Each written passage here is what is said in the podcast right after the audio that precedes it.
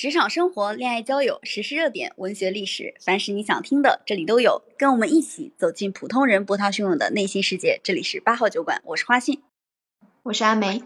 好，今天我们的话题是校园霸凌长期存在，背后原因究竟为何？呃，这个校园霸凌的事情，它可以说在现在逐渐的引起了大家的重视。我记得老早之前其实也有这样的情况啊，但可能我们的社会也越来越文明了，现在可以说逐渐引起了大家的重视。为什么今天要聊这档话题呢？是刚刚好前段时间有一档新闻是跟校园霸凌相关的，这档新闻是发生在我的家乡，我的家乡啊，具体的地方是河南鹤壁，刚刚好。最近其实也有很多在报道这个事情。河南鹤壁呢有一个中专学校，这个中专学校发生了一起校园霸凌的事件，就是有很多人对一个女生进行了言语以及行为上的侮辱，然后以及可以说是折磨了啊，包括这个踢溅女生的乳房，然后拿一些什么棍子去戳女生，嗯，还有其他的一些非常恶劣的行为。那这个事情发生之后。呃，女生她的妈妈就到学校门口跪下求学校给她的孩子一个公道。结果学校就是根据呃报案人所说，学校并没有去采取什么样的举措来去解决这件事情。于是呢，这个被霸凌的女生她的爸爸就在网上进行了公开发布了一个内容，发布了一个自己的信，然后获得了广大媒体的关注。在信中，这位父亲可以说是声泪俱下。然后结尾我印象特别深，他结尾说：“作为一一介草民，我们没有什么方式来去，呃，保护女儿的权益，然后只能够通过在网络上来为她再去争取一个公道。”那这件事情最近就在社会上又引起了很大程度上的热议，就包括为什么会不间断的有校园霸凌事件的出现，然后校园霸凌为什么不停的在产生，遇到霸凌应该怎么去做？同时，很多的网友也对这件事情表达了自己内心的愤怒、斥责，可以说是。当当我看到这个新闻的时候，我当时也觉得，说实话，特别特别的震惊，因为这个中专学校的被霸凌的这个女生才十六岁，就等于十六岁的时候，她其实已经接触到了这个社会上特别特别恶劣的一幕，然后在这件事情里面，她没有受到一个非常及时的保护。给人的感觉是既愤怒，然后又很痛心，而且实在也无法理解当地学校也好，然后警方也好，当时所采取的措施是否真的保护了这个女生的权益。那今天，所以我们就来聊一聊这个话题啊。阿梅有看过这个新闻吗？嗯，我也看到了。然后我当时。第一眼看到是看到这个鹤壁，然后马上就想到了你，哦然后我就觉得，因为同期我比较震惊的是，同期还有另外一个新闻也是关于校园霸凌的，同时也是发生在女生身上，是一个，嗯，我记得是安徽三台这样的一个地点，然后是一个十三岁的一个女生，然后被她的同学吧，同校的同学就打了。然后同时，他们还就是拍视频，然后在就是社交媒体上就是传播嘛，就是乱发上网，然后就很多网友就很愤怒，然后就呃帮忙报警啊，然后有这个或者是说有找网警去这个把这个视频提交上去，然后最后警方就出了一个通告，说就是涉案的这三个女生已经被抓捕归案了嘛，然后但是因为。年纪都很小，他们就是不管是说被霸凌的这个女生，还是呃霸凌方这三个孩子，其实对，因为我想说他们都还是孩孩子嘛，只是对这三四岁的一个年纪，比比你刚刚说的那个呃河南鹤壁的这个十六岁的女生还要小，但是就这样的事件其实已经很恶性了，因为他们就。采用了一些暴力啊，然后同时还就是去侮辱，就是践踏他的同学的这个人格，然后也有啊，反正那些视频就是不管是视频还是说照片，看起来都让我一个成年人真的是没办法接受。嗯，特别是如果作为父母的角色再去看自己的孩子在学校遭受到了这么恶劣的事情，我感觉真的是杀人的心都要有了。就是我看，呃，针对这一起霸凌事件，就有很多人说，如果我是这个爸爸爸，我都要想要跟对方同归于尽的感觉，因为孩子因为这件事情，就在这件事情里面，这个孩子他。精神失常，就是据描述精神失常。然后他妈妈也因为这件事情一直没有得到解决，就是自己求告无门，然后也精神失常，不得已，这个爸爸只能在网上求助广大网友进行微博断案。是的，我觉得这背后很可悲的一件事情是，嗯，大家只能借助网络来申诉这个事情，好像嗯。没有其他的途径能让他们得到一个公平正义的一个处决处理结果。嗯，而且校园霸凌在近些年可以说，嗯，也算是受到了社会的关注。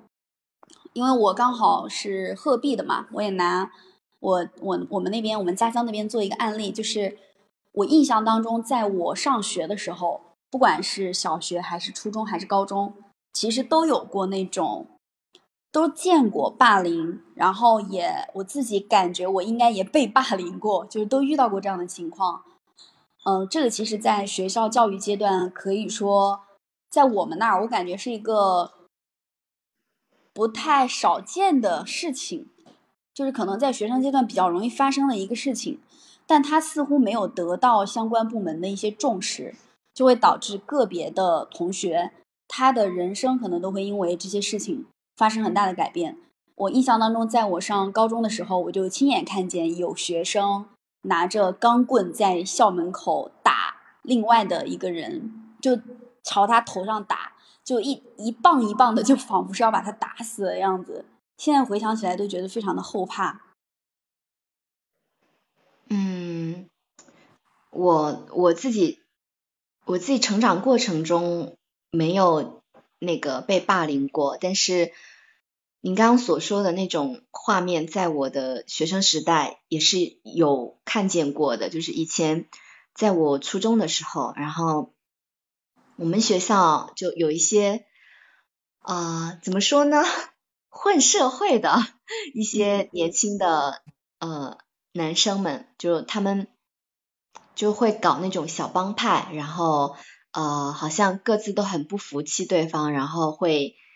好像有一有一个晚自习，就是下课的时间，然后我们都在走廊上玩闹嘛，然后楼下突然打起来了，是两波男生突然打起来了，在学校里面，在操场上，然后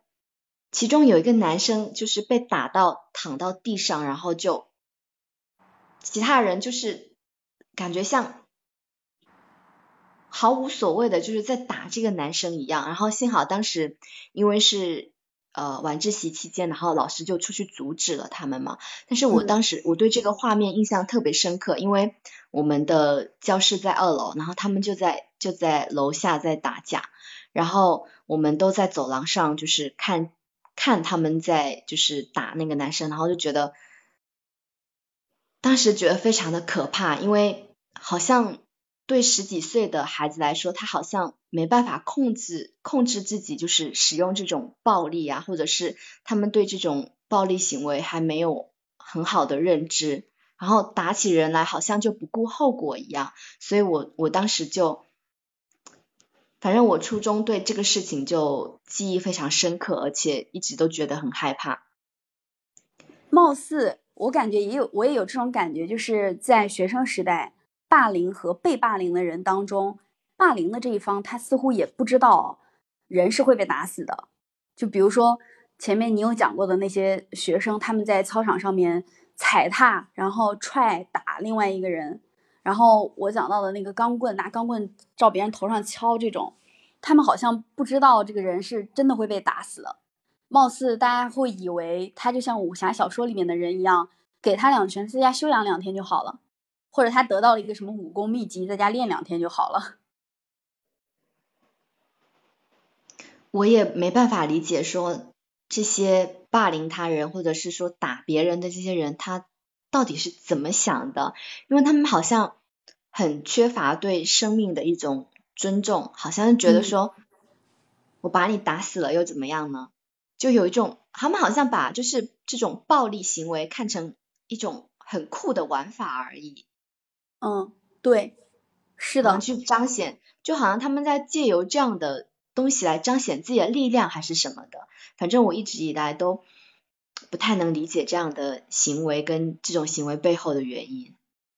就有一种来彰显彰显自己的与众不同。我这个时候其实我就会相对比较理解在。学生期间，呃，老师和校长为什么对于学生的行为作风管理的特别严格？我印象当中，在我初高中的时候，我们学校其实它也会有一些管理，比如说不允许染头发，然后不允许你穿奇装异服，像什么小小吊带啊，什么呃热裤啊这些，在学生时代其实老师是不允许穿的。然后还有比如说打耳钉、戴什么鼻钉，就类似于这种，学校会做严格的要求。我现在就理解为什么要做类似于这样的要求了，因为回想起来那些呃霸凌的人，说实话，其实稍微有一点，呃，小孩他带有一些叛逆，他叛逆的表征就是他可能是一个黄发，然后当然这里对黄发绝对没有什么就是抵触情绪或者是额外的攻击，只是在学生时代，因为我现在印象很深的是当时在学校门口暴打别人的那个女生，她就是染了一头黄发。然后还有其他的一些衣着打扮上方方面面，跟呃我们所印象当中的那种乖乖学习的学生有一些差异。然后这些小孩特别容易在校园里面被一些比较能展示自己特殊性的东西给吸引，比如说霸凌一个霸凌别人。嗯嗯，是的。呃，你刚刚现在我们去染头发是就是会比较普遍，因为呃各种方面都比较便捷了嘛。但是在我们还在上学的阶段，可能得有十多年前了。嗯，现在的学生，嗯，一零年左右吧，那时候染发还是比较就是突出的，比较突兀的。如果有人染发，好像他好像就带了一个，就是带着一种。小太妹的那种气质，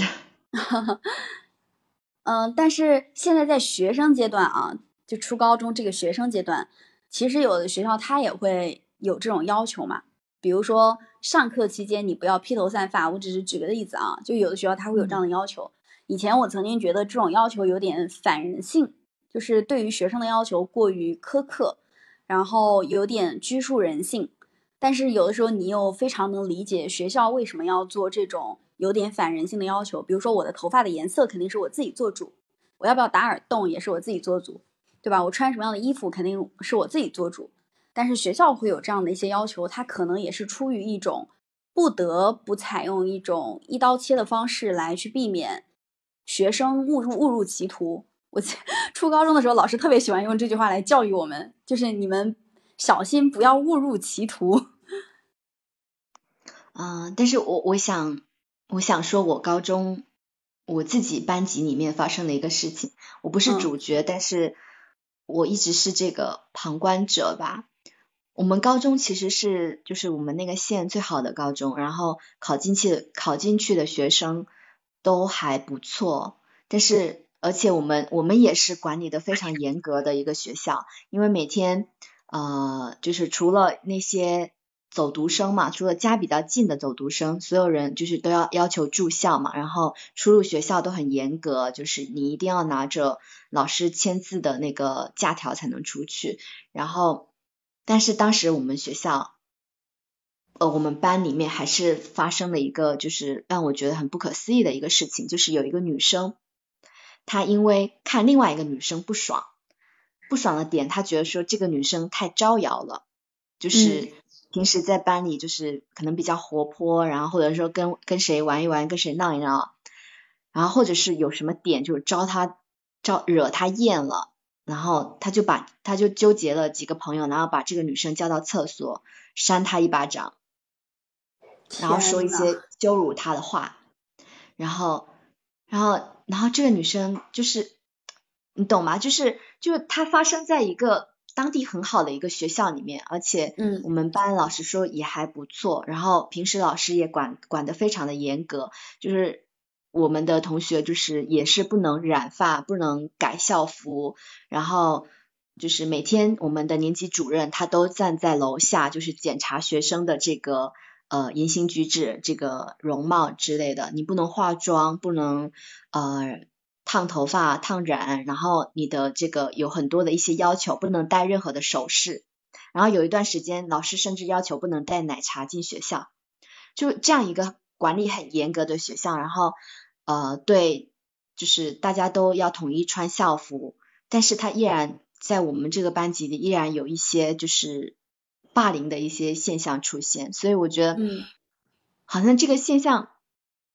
在我的这个成长经历里面，它。就是一直存在的，虽然我是一个就是乖乖学生，对 我是一个就是普世的这种看法里面，我是别人家的孩子的那种，因为确实小时候就是学习成绩还不错，然后考的考的一直都不错，但是我的成长过程中也见证了蛮多的这种就是类似可以算是霸凌的这种现象。嗯，你刚才说到。我就看你不顺眼，我就把你叫到厕所里抽你两耳刮子。这种现象就是霸凌里面特别常见的一种现象，而且对，至今我也，而且我也不是，我就想说，而且那个那个被霸凌的那个女生比那个霸凌她的女生还要高壮，你知道吗？那个那个霸凌的那个女生，她就长得矮矮的、小小的，但是她就是。她就是纠结了一群人，然后去打她两耳光。然后我当时我真的很不能理解为什么 要这样做，但是同时大家就是这个事情没有任何的后续，就是在同学里面大家就是呃同班同学大家都知道这个事情，但是没有人敢向老师说起这个事情。那那个被打的女生她后来怎么样了？这个事情就默默的就过去了。我的天呐！这种如果是作为我的学生时代的一个回忆来讲，我都会觉得非常的恐怖。就是你有一天，你会感觉自己走在路上，不知道为什么就会有一个人过来，把你拖进小黑巷子里面，然后揍你一顿。这种感觉是非常恐怖的。因为我高中的时候，我自己觉得我是有面面对过霸凌的，所以我对这种恐怖比较记忆犹新。当时是就是那个拿着钢棍打别人的这个女生，她本身就是一个比较体育生嘛，就是她非常的健壮，首先，然后呢，她自己的性格又属于那种大嗓门儿，一般人不太敢跟他说话的类型，而且他又打人打得很厉害。有一天，我们就在卫生间里面，这个女生突然掏出手机，然后对着卫生间里我们所有的人，就高中的那个卫生间，它是没有。单独的独立的门的，它是一个一个一个的空格，然后他对着所有女生就拍，然后一边拍一边说：“嗯，我要把这些视频和照片发出去，发给别人。”然后我当时我整个人都惊呆了，我心想我也没有对他做过什么事情，他为什么要这样去做？然后他看我们所有的人都吓到了，就是已经已经被他吓到了，他仿佛爽了一样，真的有一种仿佛爽了一样的感觉。然后他又开。就像开玩笑一样，他说：“嗯，放心吧，不会发给别人的。”就这件事情的后续是，也确实没有见他，也确实没有听到别人说过有发这种视频或照片，也没有见到过，嗯，谁有讨论这件事情。就他可能确实没发，但这个恐惧感让我现在都觉得很、很、很难受。就是你当时你听到他说这句话，你是第一，你是不知道他这个属于霸凌的现象，就我自己不知道他这个属于霸凌的现象。我觉得他就是一个很让人觉得很害怕的学生而已。第二呢，就是他做了这件事情之后，我们知道他做的这个事情是不对的，但我们不知道怎么处理。你说要告诉老师吧，好像也不知道为什么要告诉老师，也不敢。你要说告诉家长吧，感觉家长可能也不太会，呃，懂这件，因为也没有发发生什么样的恶劣恶劣后果，然后也不知道这件事情到底应该怎么去处理它。最害怕的是。如果我告诉了老师，有没有可能这个女生像拿着钢棍去打别人一样，然后在校门口把我打一顿？这是我最害怕的事情。所以我觉得，作为一个被霸凌者，充满了恐惧、未知，而且面对另外一个似乎比你强的，像是一个对手一样的人，你面对这个人，你即便是向别人求助，都会有一种害怕，就是和一种恐惧，生怕你求助的人他不帮你，反而会害了你。嗯嗯，我能，我特别能理解你的心情，就是，就是你虽然他他当时可能是带着一种开玩笑的这种语气在讲这句话，然后他自己可能本身可能也也觉得说这只是我跟你们开个玩笑，但是作为就是当事人就是会感觉到特别害怕，而且这个恐惧它是一直存在的，就跟我当时看到就是同学打架，就是同学被打，然后我就。反正那个阴影就跟了我很久，在我呃初中的时候，然后看到一看到那些男生，我就必须得躲躲得远远的。嗯，而且当时因为自己也确实是不懂这件事情，它会带来什么样的后果。如果现在有人同样对我做了这样的事情，我第一反应就会说：“你发呀，你随便发，无所谓。”我第二反应，我肯定要去报警。就是我现在由于年龄大了，就是有这个认知，我们知道他做这件事情，呃不对。同时你不用害怕他，然后即便他发了，我说实话真的无所谓啊。但是当时在高中那个年龄段，你就觉得这是一件很就是一件天大的事情。我觉得是不是很多高中阶段被霸凌的人都有同样的感受？这个感受是：第一，我被欺负了这件事儿本身。我不知道它的严重程度在哪里。比如说啊，我被别人扇了两巴掌，我不知道它的严重程度在哪里。它是足以严重到我可以去报警或找老师、找家长，还是说其实我默默忍耐这两巴掌就可以了？然后另外就是我如果告诉了学校老师，呃，老师出面把他把霸凌我的这个人跟我叫到一起叫到办公室里面，让对方跟我道歉或做其他的事情，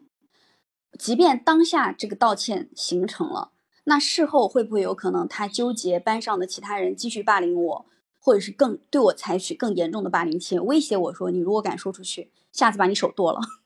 这种情况是非常的未知的。而在这种威胁之下，如果我是被霸凌的人，我甚至也不知道下一步我能否报警，以及我报警了这件事情能否解决。我要告诉家长吗？还是说我告诉家长之后其实不会受到太大的关怀？啊，这些问题都是。会让被霸凌的人产生非常多的不安全感的，就不知道这个事情到底边界在哪里，怎么去处理更好。没错，你说的对。那我们来讨论讨论这个霸凌它产生的原因和他的怎么去解决。刚才我们所说的这种恐惧、疑惑，特别是霸凌背后的原因，因为同样好像同样大家都是初高中生。但是差异却是如此之大。对很多，嗯，我不知道该不该这么说哈，就是，嗯，现在好像呃，在一些比较好的学校里面，就这种霸凌的事件会发生的比较少，我觉得。但是很多，就现在社会上很多被爆出来的这种出现在新闻里面的。霸凌事件很多都发生在一些职业学校里面，嗯，然后，然后这种我我我感觉说这种职业学校它好像就是首先可能管理上会比较松散吧，然后就是很多校方呃没有承担起就是必要的这些引导和这个呃管理的职责，然后老师也不够重视吧，让让这个。学生可能自己就没有意识到说可以向老师寻求帮助，或者是呃怎么去做这个反抗的措施。嗯，然后再再有就是，我觉得说我没有办法就是站在霸凌方去。思考他们为什么要去做这样的事情，但是如果我是旁观者来看的话，我觉得他们可能是因为在呃青少年时期，就是三观还没成型的时期，他们就过早的去接触一些呃暴力的暴力的一些信息，比如说啊他们看了一些嗯比如说看了一些打架的，或者是说看了别人去呃霸凌别人视频，然后就觉得啊这个很酷啊，这个什么呃很能就是发泄自己的情绪啊之类的，就是过早的接触了一些不良的信息，然后就呃学下来了。嗯，以之前。比如说之前我们初中的时候，因为我初中是在我们镇上上的，呃，但是就是呃，我当时是在就是实验班里面，但是其他的平行班就有呃一些小太妹，我可以这样说吧。然后他们是怎么，他们是怎么从一个小学生升升到升到初中之后就成为小太妹呢？是因为高二高三。高二、高三有些学姐带着他们，嗯，就是呃不是高二、高三，初二、初三的学姐，因为我记得当时有一个我的同学他被欺负了，然后呃被谁欺负了？就是呃我们的另外一个就是不同班的一个同学，那个女生，然后那个女生她有一个姐姐，当时在我们学校读初三，然后她姐姐又高又壮，然后又又有点，我们当时说那个姐姐是混社会的。然后他就冲到我们寝室来威胁我同学，你知道吗？嗯，我当时，我当时整个人都无语了。然后我们就紧紧的把把住了我们寝室的那个门，不敢那让那个学姐进来。但是那个学姐就在外面很大声的威胁我同学。然后这个事情就让我觉得说，好像就是他们为什么要？来这个伤害就初一的小学妹，因为当时真的就是不懂得怎么去保护自己嘛，然后觉得说这个学姐非常的可怕，因为她形象就是又高又壮，然后嗯，然后又就是说很多粗话嘛，然后当时我们也才刚入学没多久，才初一，就害怕死了，我们整个寝室寝室的那几个女生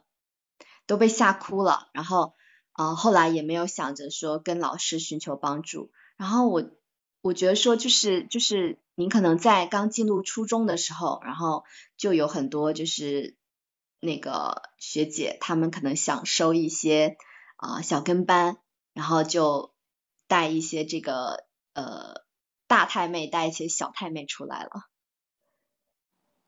然后就这些就老实说，刚读初中，大家对这种事情就是会比较懵懵懂懂的。然后当有人带你，就是呃带你进入一个这种组织，然后你可能懵懵懂懂的，你就你就进入了，然后并且跟他们成为同样的人，然后就去接入接触一些啊这些暴力事件啊，然后慢慢的你也变成了那样子的人，甚至你自己可能也不知道你到底加入了一个什么样的组织，你就已经被同化了。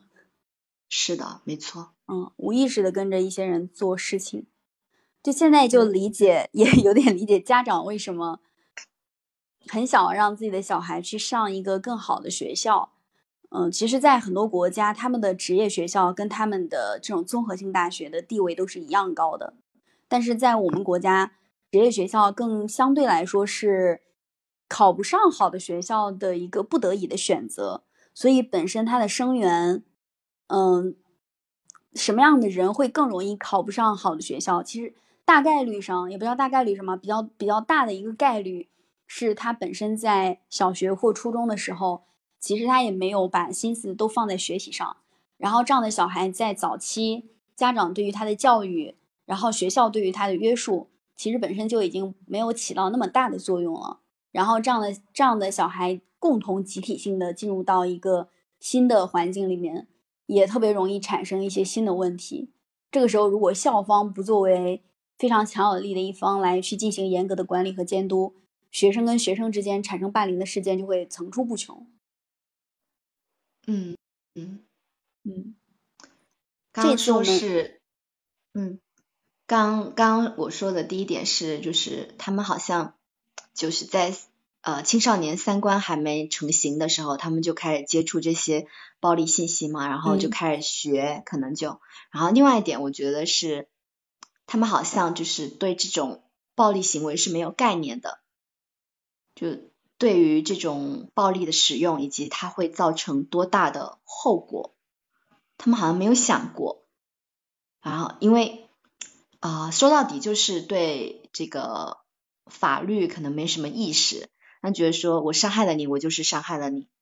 然后呃也不知道说自己或者说自己的家庭会因为这个事情付付出多大的一个后果，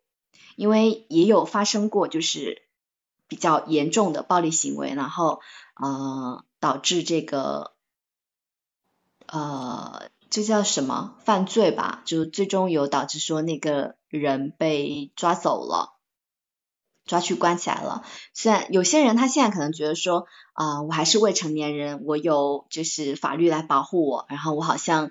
嗯犯了这个过错，然后但是法律对我的处罚会比较轻。然后现在也有很多人就觉得说未成年人保护保护法好像在呃保护一些未成年恶魔一样。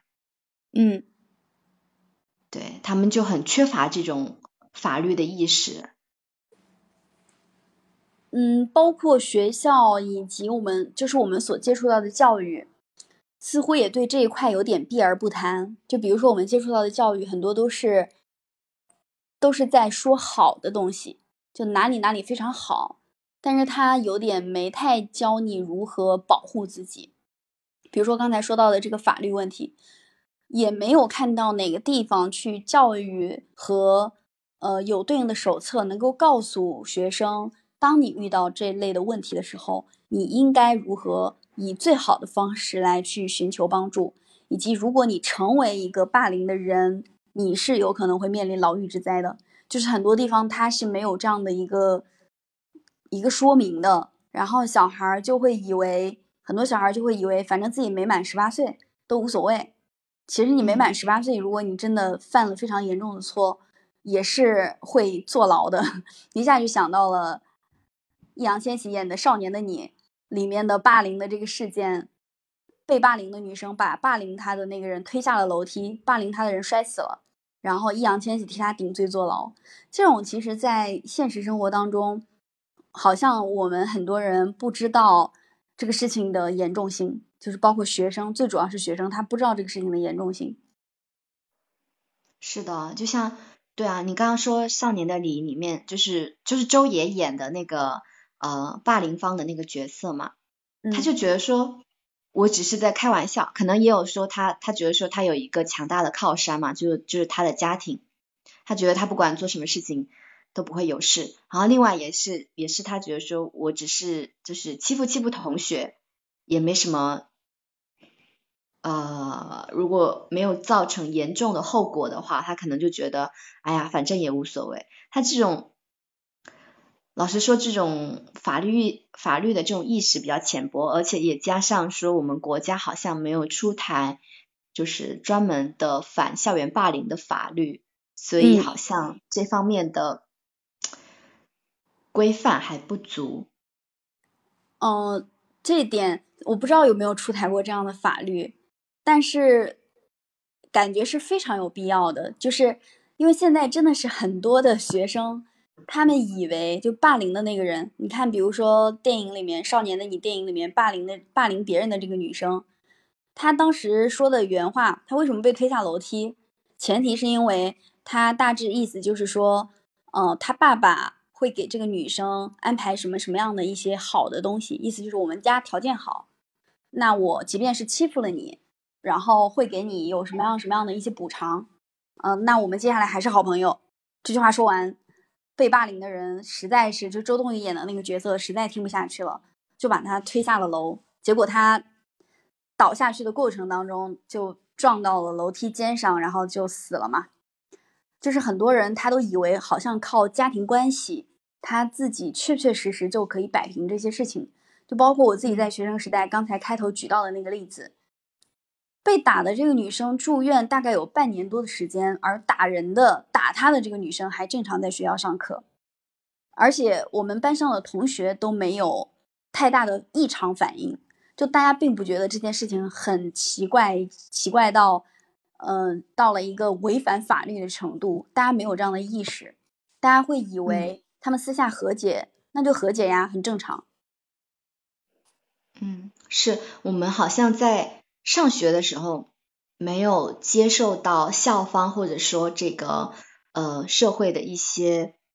关于校园霸凌的一些宣传，或者是说一些知识讲解。因为老实说，我记忆里面第一次被普法教育是在大学的时候，有一次开了一个讲座，然后请了一个呃女的一个应该是警官还是法官，有一个女士。然后他来我们学校开这个讲座，然后而且过程中讲了非常多的一些呃关于青少年犯罪和这个呃青少年的这种就是叫什么呢？就是劳改吧的这个过程的一些案例。然后我当我当时才就是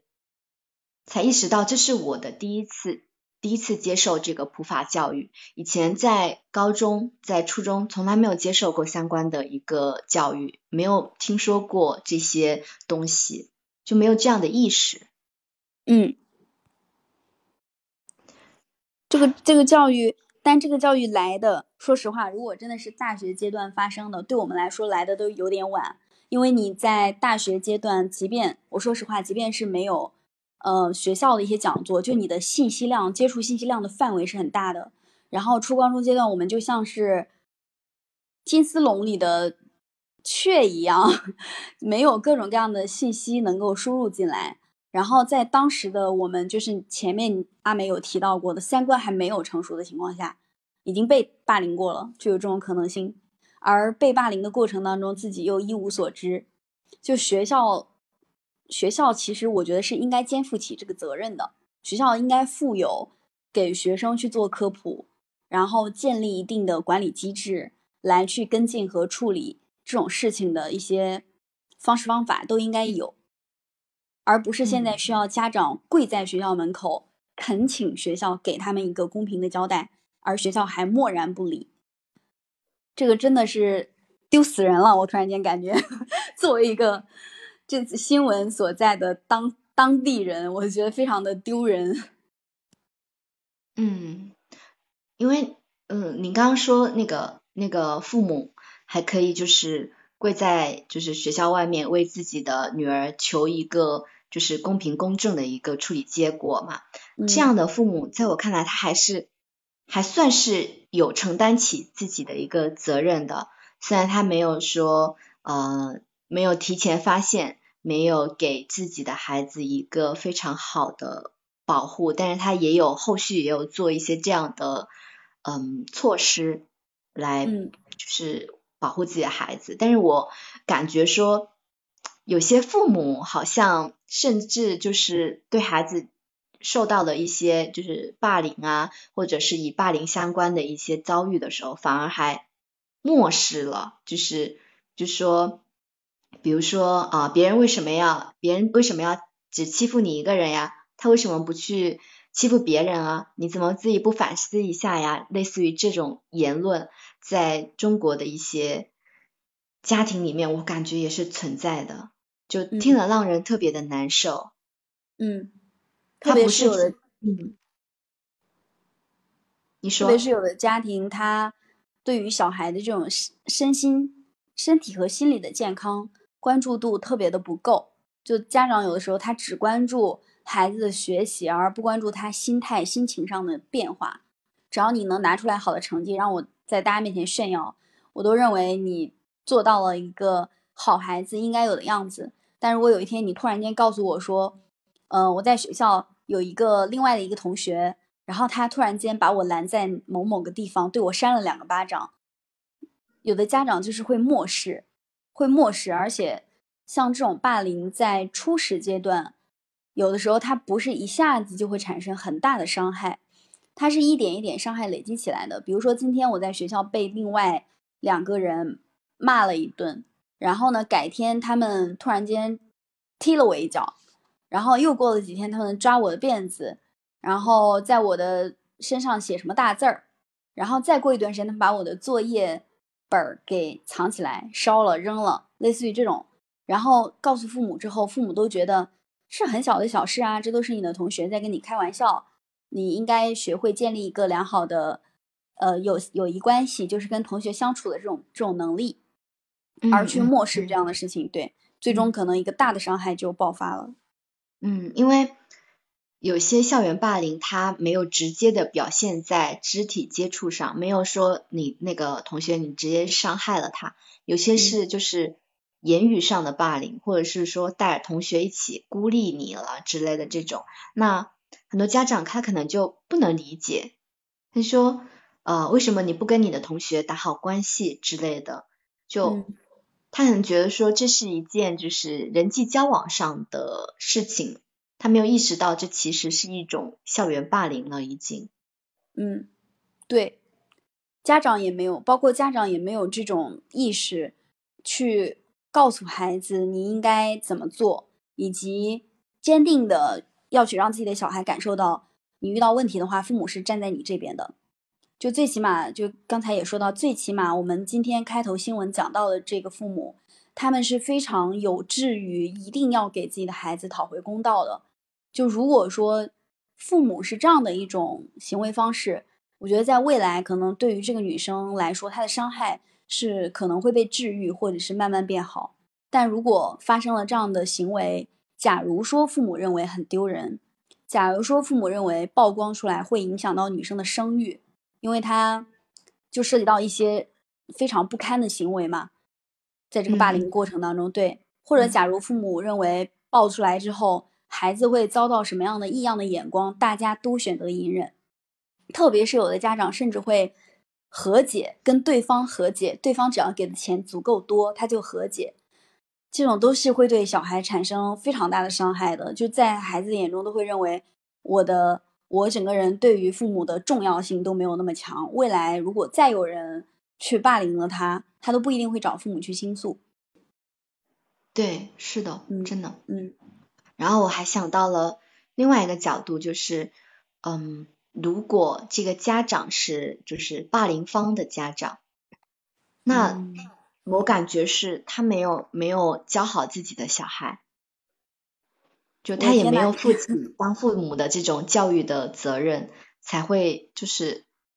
你的孩子去霸凌别人的小孩，这种或者说你的孩子去伤害别人的小孩。你刚才说到的时候，我我一瞬间想到，如果我的孩子是一个霸凌方，我简直我五味杂陈。是的，因为我感觉有些家长是就是。过分的放养，或者是说他的教育方式就是错的，然后才会让孩子就是走上一个歧途。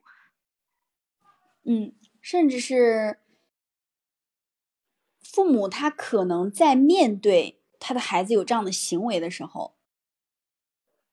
他也不一定会做出非常正确的反应。就在很多的，比如说影视剧里面，他可能会夸大这样的表现手法啊，比如说他的孩子是霸凌方。然后他的父母可能会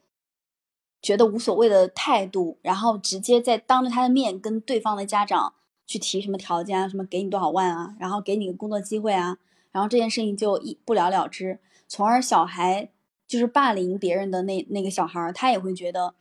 这些事情都是他父母可以摆平的，他自己可以随便玩。是的。因为我们我们是不是我们是不是太严格了？就是像我们这样去讨论啊，我只是一个设想，就按我们这样去讨论这个霸凌这个问题，其实是它是应该有立法的，是吧？而且他其实是应该，呃，对于十八岁以下的人，如果真的有这样的情况，应该是有一个比较比较正规的一个规范性的动作，然后呃，不仅是法律层面的，也有校园管理层面的。但是，嗯，我不知道会不会有人觉得啊，他还是个孩子呀，你现在对他这么狠，他的一生都完蛋了。如果在他还是个孩子的时候就没有好好的规范他的行为，那以后真的是社会教他做人了。嗯，他有可能走到社会上产生更大的一个伤害。嗯，但作为被霸凌的那一方，如果我是被霸凌的。被霸凌的那个人，或者被霸凌的人的被霸凌的学生的家长，我会觉得这个阴影真是一辈子。我会觉得今天如果法律不给予你一个制裁，被伤害的就完全在这件事情当中唯一的受害者就是就会成为就会成为我，以及未来可能会千千万万的更多的人。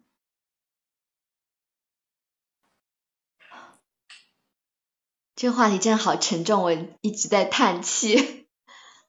嗯，就是我们都不想让自己的身边发生霸凌，或者是或者到我们两个这个年纪。就举个例子，未来你有你有了小孩，然后你的孩子霸凌了别人或者被霸凌，我觉得想一想就会觉得内心非常非常的难受。就是像我一下就理解那个网络上的很多网友他们的评论嘛，就作为父母的那一方看到这个爸爸他写的信，真的是闻者伤心，听者流泪。就是他没有什么方法，没有什么手段，他是一个非常普通的家长，他。没有什么太强的社会地位，也没有非常多的财富，可以去帮他的孩子，就在这件事情上面，通过什么权力通天的方式让对方付出代价，他没有这样的手段。他是像他所说的，他是一介草民啊，他是一个，就是非常爱他女儿的一个爸爸，包括他，包括这个，就是这个被霸凌方的这个这个妈妈的角色也是一样的，他们就是非我们在。国家常常见到的那种很普通、很普通的家庭，很普通的父母，没有权势，没有财富，那他们的孩子就不值得被保护吗？他们遇到这样的事情求助无门，学校不给他们交代，他们要一个成年人四十多岁要跪在学校门口请求学校给他们一个交代，他们要用这样的方式，但校园学校仍然不予理会，然后不得不到网上去写信，把对方的这个邪恶罪恶，然后。铺展在全国人民的面前，让大家一起去看，就看什么他写的，因为他是他女儿，就是乳房被踩踏，然后下体被捅啊什么的，这种非常真实的话，难道这个家长很愿意去写吗？我觉得肯定是不愿意的，但他没有办法，他要通过这样的方式来去为孩子或就是讨一个公道。就你从他的角度上一想，你就会觉得这个霸凌的人真的是，真的是罪该万 死。我真的是觉得作为一个父母。看到这种内容，真一想到如果发生在自己孩子的身上，会觉得对方他就应该付出他应当付出的代价。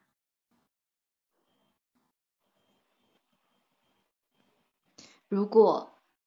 那那如果说我们站在这个被霸凌的女生的角度来看，嗯，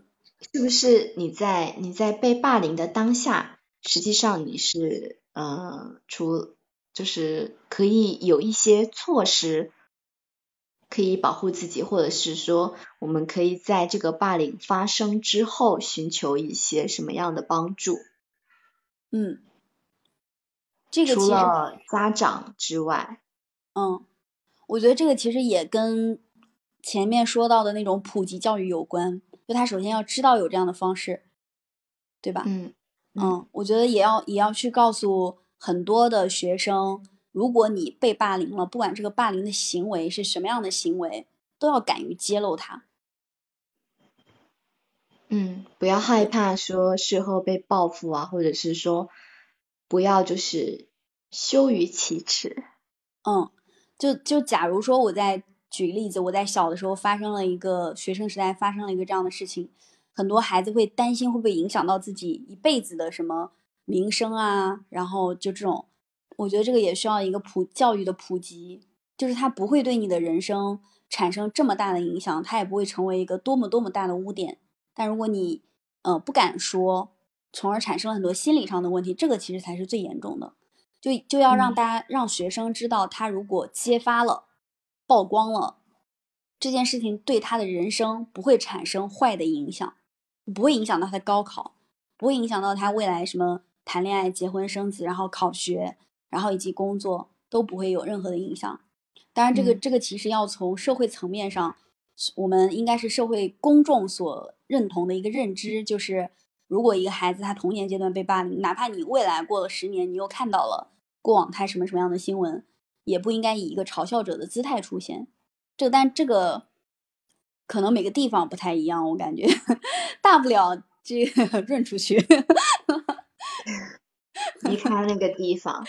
对你大不了润出去，就这样。对啊，如果如果你是被霸凌的，你首先肯定第一点你是先保护好自己，然后同时要呃不要向这种霸凌的行为屈服。嗯嗯，对，要去反抗，而且要去寻求帮助。嗯，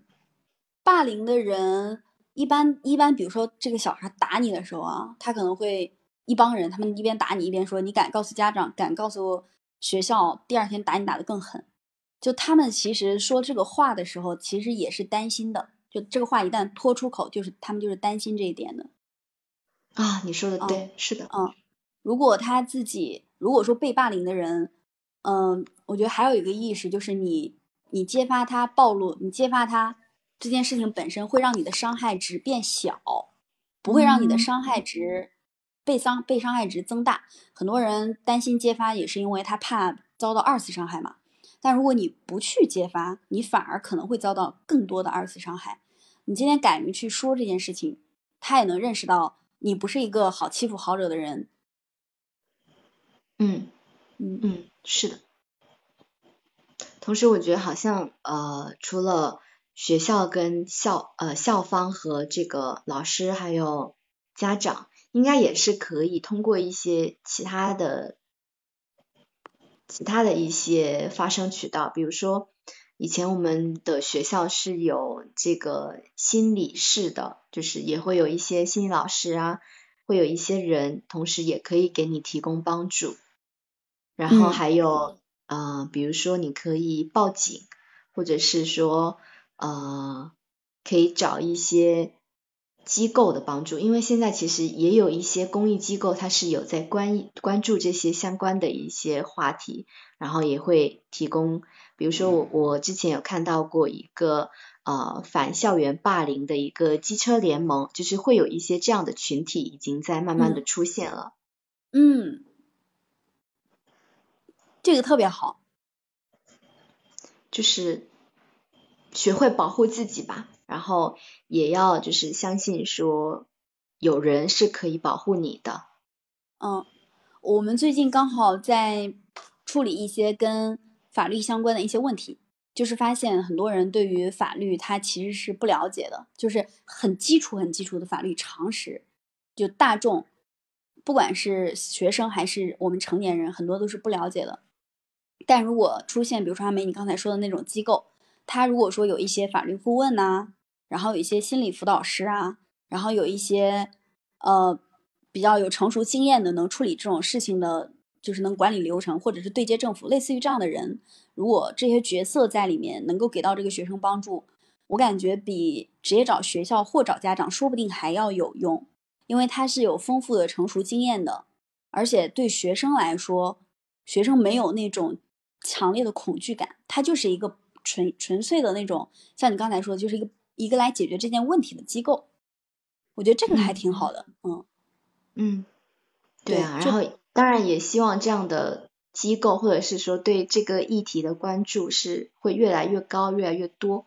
嗯，才能就是可能未来会有更好的法律保护，有更好的这个机制来保护这些被霸凌的孩子们。嗯，我们也非常期待能够有这一天出现。最后再留一个小的话题：假如说你被霸凌了，你会怎么办？嗯，你这个问题，我我我真的很认真在思考。因为如果我在学生时代被霸凌了，